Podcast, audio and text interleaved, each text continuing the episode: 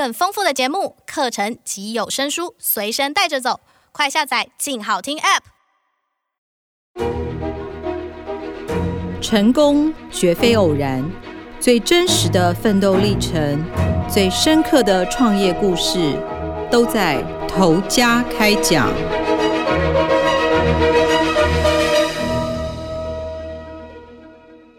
各位听众，大家好，欢迎收听由静好听与静周刊共同制作播出的节目《投家开讲》，我是静周刊财经人物组记者吕明杰。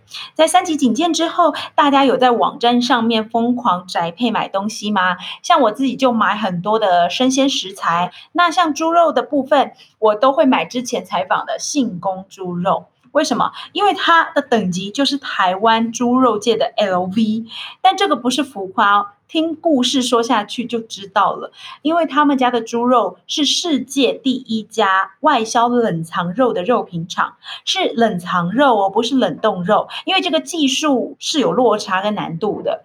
那四十年前，他们就是日本冷藏猪肉进口最大的厂商，等于日本进口冷藏肉里面有高达百分之五十五都是进他们家的。那如果记忆力好一点的人呢，就会记得说，去年底莱猪的话题呀、啊，炒得这个沸沸扬扬的时候，他们有曾经被无辜的波及。简单来说，就是其实他们只卖台湾猪肉。可是却被某位院长说哦，他们游艇来猪，那信工当然马上就跳出来澄清了，因为猪肉界 LV 是不可能卖来猪的嘛，他们只卖台湾猪啊，所以因此这间低调的公司就要上了台面，因为他们一向都是不受访的，非常低调。我会知道他们呢，也是因为在更早之前，我曾经采访过信工董事长的叔叔，也就是永鸿集团的董事长杨秀光。那之前我们进好听也有录过他的。创业故事，他是一位低调的隐形帝王，帝是土地的帝，在第二十一集，大家可以去翻出来听一下，帮我们冲一下阅听率。好，他的故事也很精彩。那因为杨秀光董事长当时采访的时候啊，他就有提到说，哦，他的哥哥在屏东有创立一家肉品厂，那他们家的猪肉啊都是外销日本，然后他们家也都吃他哥哥的猪肉，这样非常厉害，所以我们也才因此得知信丰，才约到他们到屏东采访。那一到信宫呢，因为我整个采访都是跟信丰的第三代杨敏瑞联络，到现场他的父亲也就是董事长第二代杨伯仁一现身，他其实非常害羞，因为一直以来都没有接受采访嘛，所以面对镜头就也很不自在，一直请摄影不要拍他这样，那也不能进去拍厂房，所以这一次的采访完成其实是非常艰难的，因为很多照片不能拍。要让他卸下心防，我就让他先谈，就是他们自己家猪肉的优点，因为冷藏猪肉可以外销的这个技术，就是杨伯仁董事长研发出来的。他讲这一点的时候，就非常有热情。但其实信丰呢，是杨伯仁的父亲杨敬光所创立的，也就是永宏集团杨秀光董事长的哥哥。那早期杨敬光经营木材生意的时候，其实不太顺利，所以杨伯仁的儿时生活也是属于清苦的那一种。他想到母亲就会很难过的说，他就记得妈妈啊都会吃他们吃剩下的菜，然后讲到这边他就哽咽落泪了，讲不下去，因为他妈妈现在也不在了。那这一段成长背景，其实就有影响到他很想要拼搏，让家人过好日子的这个个性。那一九八二年，杨敬光的日本朋友啊，就问他说：“哎，能不能够进口台湾猪肉啊？因为那个时候台湾的冷冻猪肉品质很好，日本进口非常的多。那可是都是冷冻肉嘛。”杨伯仁那个时候已经退伍了，所以他就协助父亲。他还记得当时他们都没有钱，因为木材生意经营的不太好，他们手。上是没有什么钱的，所以他们就要去买整只的猪，拜托人家屠宰。然后出半个货柜的成本大概就要一百多万，他们只能先去借钱，借钱来做生意，就赶着说哦，这一柜出口了啊，压汇下来，赶快还钱，剩下的钱再赶快去买下一批的猪肉。他把这个生意形容是背水一战，因为冷冻肉其实没有什么利润，一亏就再见了。那他形容这种买卖像站在悬崖边一样，知道他才知道说哦，一块钱也可以逼死英雄好汉。那冷冻猪肉卖了。一年多吧，杨进光就发现说，哎，日本冷藏肉的这个价格比较高，那杨伯仁也很想要摆脱这种低利润的生意啊，所以他就花了半年的时间来实验冷藏肉的温度，看怎么样能够出口冷藏肉。因为当时没有一个人做过这件事，杨伯仁他们其实是没有屠宰场的。刚刚提到。猪是买活体猪，然后去拜托屠宰场宰杀。那屠宰场是别人的，他要怎么测试？他就常常半夜骑摩托车载着他妈妈到预冷室，就是预备冷冻的地方，测量土体的温度，拿着温度计去量，然后擦拭血水，因为他不想被人家发现说，哎，你们在测试冷藏肉啊，万一别人也学他开始做怎么办？都要偷偷摸摸，这样半年。他说，因为现在大家都知道。负一度是最好的温度，可是当时是没有人知道的。他考量到这个运送的船会晃动啊，所以连吊挂的方式跟距离都要精密计算过，才能够防止土体拥挤。掉落的话会堆叠，就导致降温。他还记得他第一次出口冷藏半片土底的时候，那个时候还不是切成一片一片的肉，他是半只猪这样子出口。他选择的是离高雄港最近的神户港，然后运期啊，加上报关啊、分切贩售啊，至少你要保留十天的鲜度。结果货柜一开。哇，他才放下了心头大石，因为客人就称赞他说：“哦，你们的肉啊，处理得比日本的还要干净漂亮诶。”然后它甚至后来还能够把未真空包装的保鲜期拉长到二十一天，真空包装的分切肉片可以达七十天，是同业的整整三倍哦。那结果，信工靠着出口冷藏肉赚到了建厂资金。那杨进光也把在日本任职内科医生的长子杨伯元，也就是杨伯仁的哥哥，把他叫回台湾，帮忙提升品管跟食安。例如，员工进厂之前啊，光是手部消毒，你就要经过洗手液、碘酒跟酒精三道步骤。这在三十多年前是很少见的，就很像是无尘室的规范。所以他们还被称作是肉品界的台积电。那杨博元医师回台湾两年后，很不巧的遇上一九八八年台湾猪被验出磺胺剂超标的事件，所以台湾猪被退回两百多个货柜。但是这个危机其实就是他们的转机。因为杨伯元杨家有很多个亲戚都是医生，那杨医师当时就跟同样是医生的叔叔，他们一起研发出能在二十五分钟之内快速的检验出多种磺胺剂啊、抗生素跟抗菌剂的方法。然后他们更从源头控管品质，直接跟牧场契作，不再经过拍卖市场来采购猪只。这个做法都是要花比较高成本的。因为那个年代是没有产销履历的年代，那杨医师就很像是管理病历一样，他们规定牧场要填一张猪源管制表，源是源头的源，上面要写什么？猪的饲料配方，它吃什么饲料？什么时候接种了疫苗？然后它的品种跟它的基因来源，然后它的身份甚至可以追溯到他们每头猪的祖父母，所以等于每一只姓公的猪都有身份证，而且是详细记载到。他的祖父母，那合作的牧场附近也不能有工业区，因为水源就会可能含有重金属。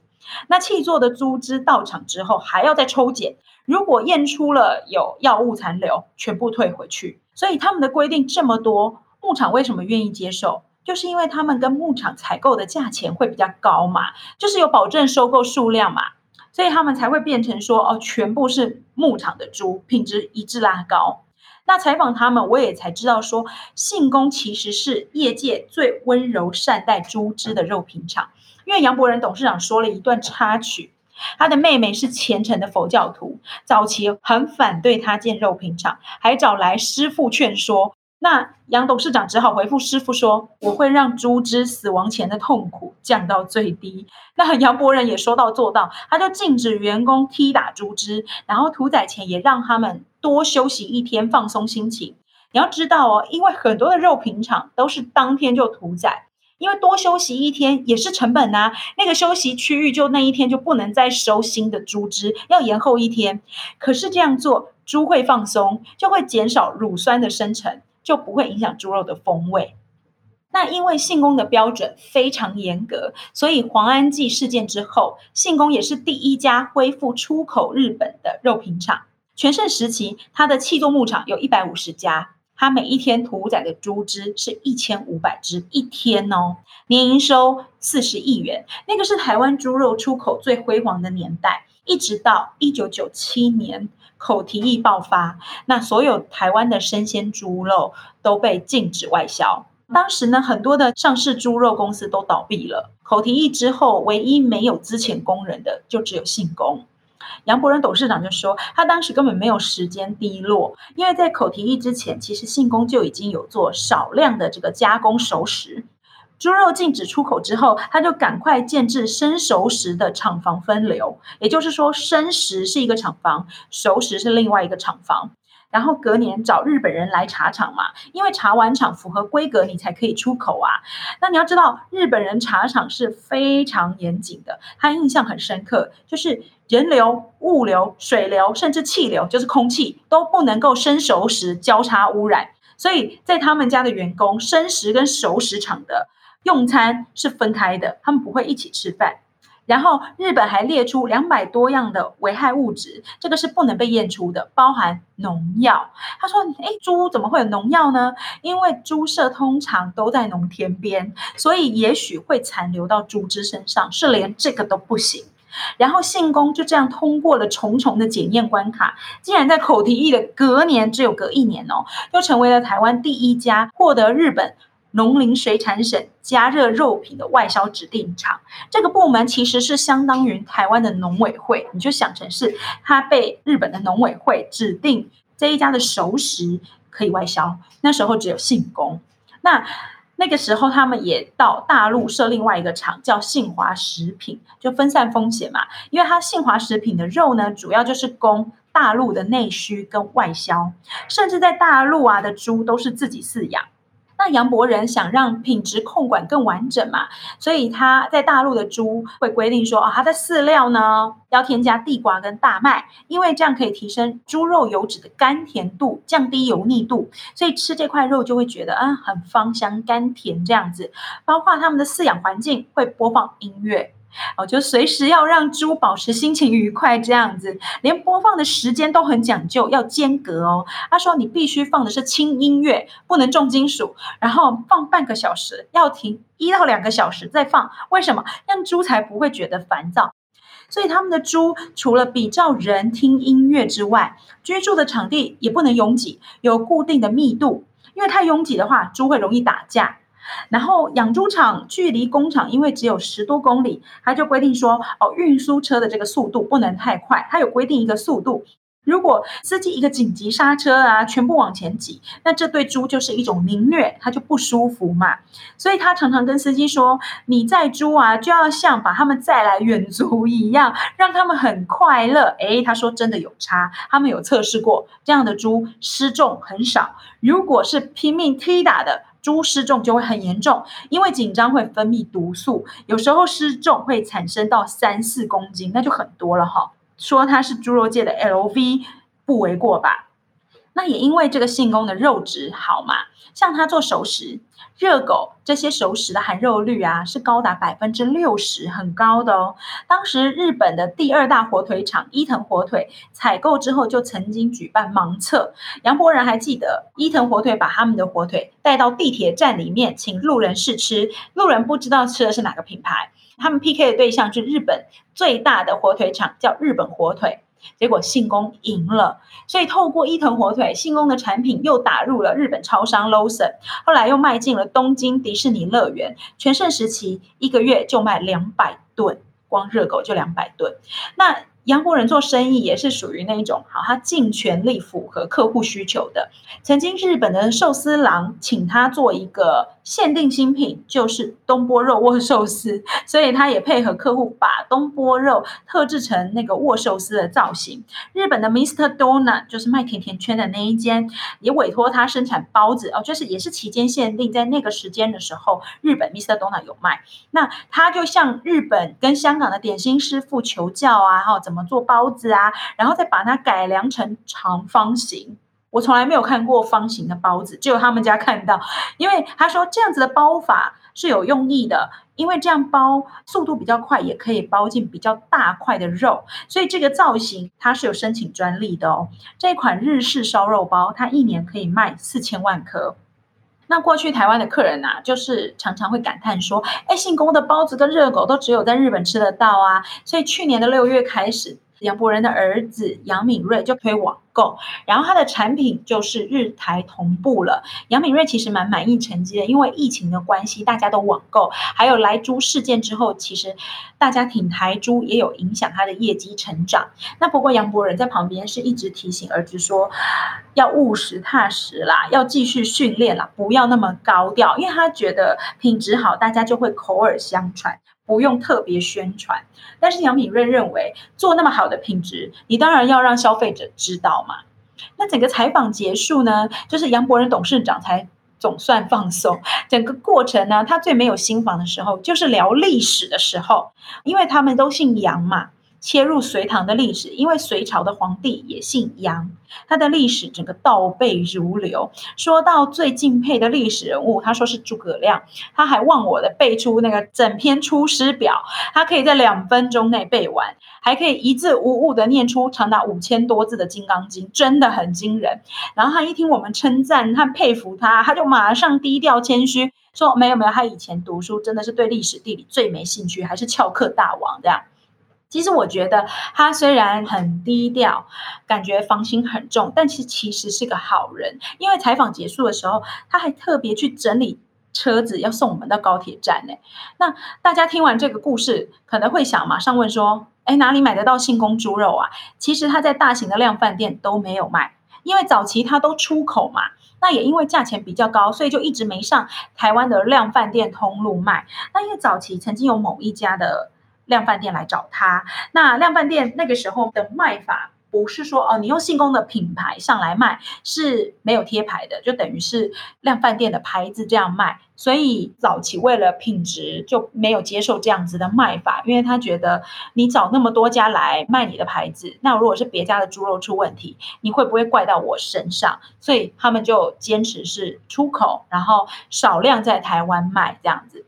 所以在台湾如果要买的话，就是在他的官网，还有他们有一家直营门市叫麦屯屋，麦子的麦，猪肉的屯，开在台北大直英迪格酒店的一楼商场。那其他的。就是在一些有机通路啊、小型超市这样卖。信丰的官网也有写他们的贩售据点，大家可以参考。那今天的故事就说到这边喽，感谢听众的收听。如果有兴趣想要更深入了解猪肉界 LV 信丰肉品的故事，可以上网搜寻“医生转行卖猪”系列完整报道。也请持续锁定由静好听与静周刊共同制作的节目《头家开讲》，我们下次见。想听、爱听，就在静好听。